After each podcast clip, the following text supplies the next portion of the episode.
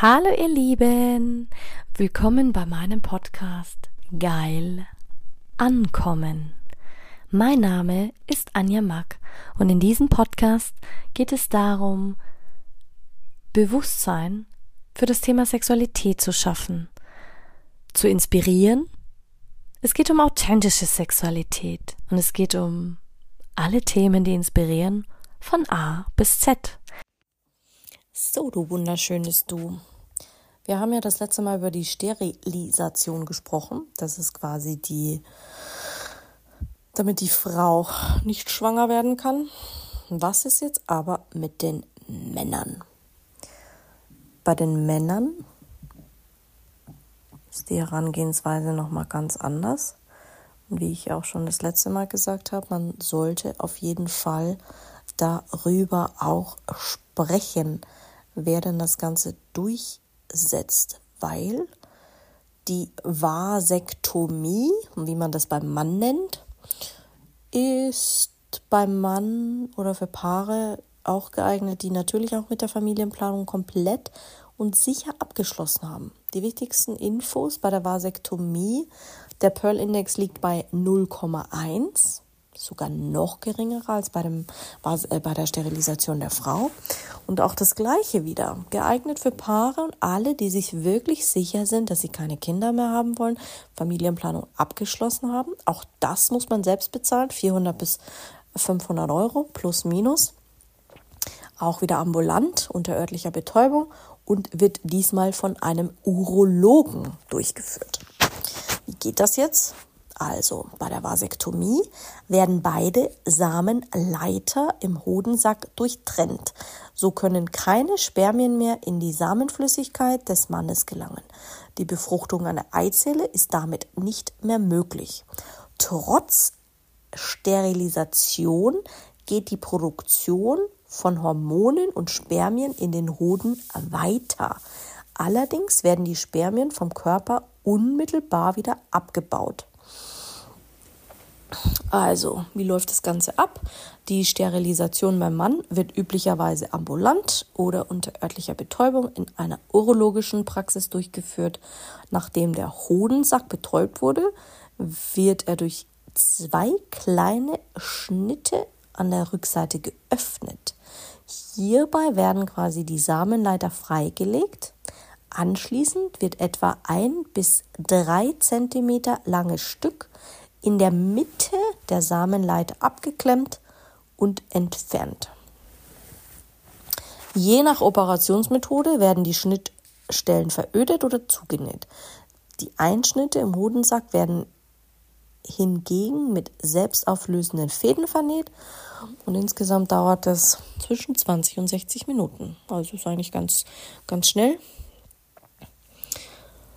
Ja, was ist jetzt der Vorteil von so einer Vasektomie?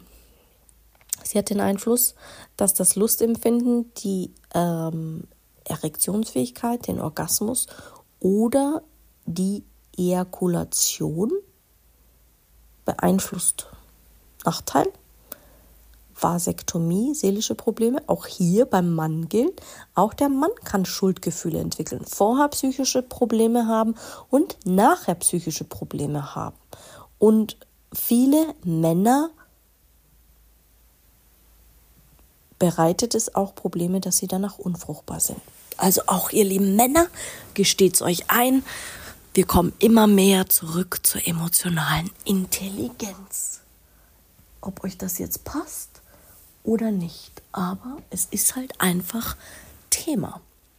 Also bei der Entscheidung zur Sterilisation sollte der Mann gründlichst, also wirklich gründlichst Vor- und Nachteile des Eingriffes abwägen. Am besten lässt man sich beim Urologen beraten, am besten, am besten lässt man sich generell beraten und am besten kommuniziert man auch die Ängste seiner Partnerin. Und lass es dir nicht aufzwängen, wenn du es nicht möchtest. Ja, das tue ich nur meiner Partnerin zuliebe. Ja, das wird schon wieder. Das ist genau das Gleiche, wie wenn ich sage, ja, ein Mann wird sich nochmal dazu entscheiden, dass er Kinder will. Ja, ich bleib jetzt bei ihm. Fuck off. Nein. Das ist etwas, wo man dich hinhält. Entweder weiß ich das oder ich weiß es nicht. In einem gewissen Alter wissen Menschen, ob sie Kinder haben wollen oder nicht. Da ist es so dieses, oh, ich muss es erst rausfinden oder ja, hm, das wäre das Beste, du würdest dich sterilisieren lassen. Lass dich nicht beirren. Die Lebensumstände können sich einmal ändern, ja. Etwa mit einer neuen Partnerin, etwa mit einem gemeinsamen Kinderwunsch oder auch alleine oder was auch immer. Grundsätzlich kann sich das immer verändern. Aber kenne deine Beweggründe und kenne auch die deines Partners und weiß, ob dein Partner mit dir auf Augenhöhe oder ist, weil er handelt, weil er selber psychisch krank ist. Das ist nochmal eine ganz andere Hausnummer, als wie wenn, äh, wenn man sich auf Augenhöhe begegnet. Grundsätzlich lässt sich eine Vasektomie wieder rückgängig machen und spezialisierte Urologen sind in der Lage, die Samenleiter unter dem Mikroskop wieder zusammenzunähen. Ob das immer funktioniert, hm, dieser Eingriff ist nämlich auch sehr, sehr aufwendig und mit hohen Kosten verbunden. Außerdem bietet die Operation keine Garantie dafür, dass der Mann dadurch tatsächlich wieder ähm, zeugungsfähig sein wird. Wie auch beim anderen. Und nein, das kann man nicht einfach so machen, das macht man bei professionellen Ärzten. Nein, ich bin kein Arzt, also ich weiß nicht, was es da noch für Nebenwirkungen gibt. Sonst noch irgendwelche ähm, Dinge, die zu beachten sind. Mir geht es hier einzig und alleine darum, dass du es mal gehört hast und dass du dein Hirn einschaltest und es sacken lässt und guckst, was macht es mit dir. Weil glaub nicht, dass wir nach der Vasektomie mit den Verhütungsmitteln zu Ende sind. Ich habe dir gesagt, ich habe noch ein paar auf Lager. Was kann jetzt schiefgehen? Nach einer Vasektomie muss ein Paar nicht mehr aktiv verhüten, also wie bei der Frau auch, um die Schwangerschaft zu verhindern. Trotzdem kann es Pannen geben. In extrem, extrem seltenen Fällen kann es zu einer Rekanalisierung kommen, bei der die durchtrennten Samenleiter einfach wieder zusammenwachsen. Das heißt, dann funktioniert es wieder und dann plups ist es soweit. Zu beachten ist auch, nach einer erfolgreichen Vasektomie besteht die Möglichkeit, dass noch mehrere Monate lang befruchtungsfähige Spermien im Ejakulat vorhanden sind. Weil du darfst nicht vergessen, das ist wie beim Suchtgedächtnis, wie bei einem ähm, abgetrennten Arm. Der Körper vergisst nicht. Das heißt, es ist ja auch noch da. Für den Körper ist es noch Bestandteil. Der Körper muss erst lernen, dass das nicht mehr vorhanden ist, dass es so nicht mehr läuft oder laufen soll, was anfänglich eine zusätzliche Verhütung erforderlich gemacht hat. Verstehst du? Männer sollten nach der Sterilisation regelmäßig ihre Samenflüssigkeit kontrollieren lassen, sonst gibt es irgendwann eine böse Überraschung. Entscheidet sich ein Mann zu einer Vasektomie, muss er diese in der Regel auch selbst bezahlen. Ähm, in der Regel gibt es beim Mann keine Ausnahmen, dass er die Krankenkasse da irgendwas übernimmt oder sonst irgendwas passiert. Und auch das mit der Vasektomie soll dir nur einen Einblick geben, was möglich ist.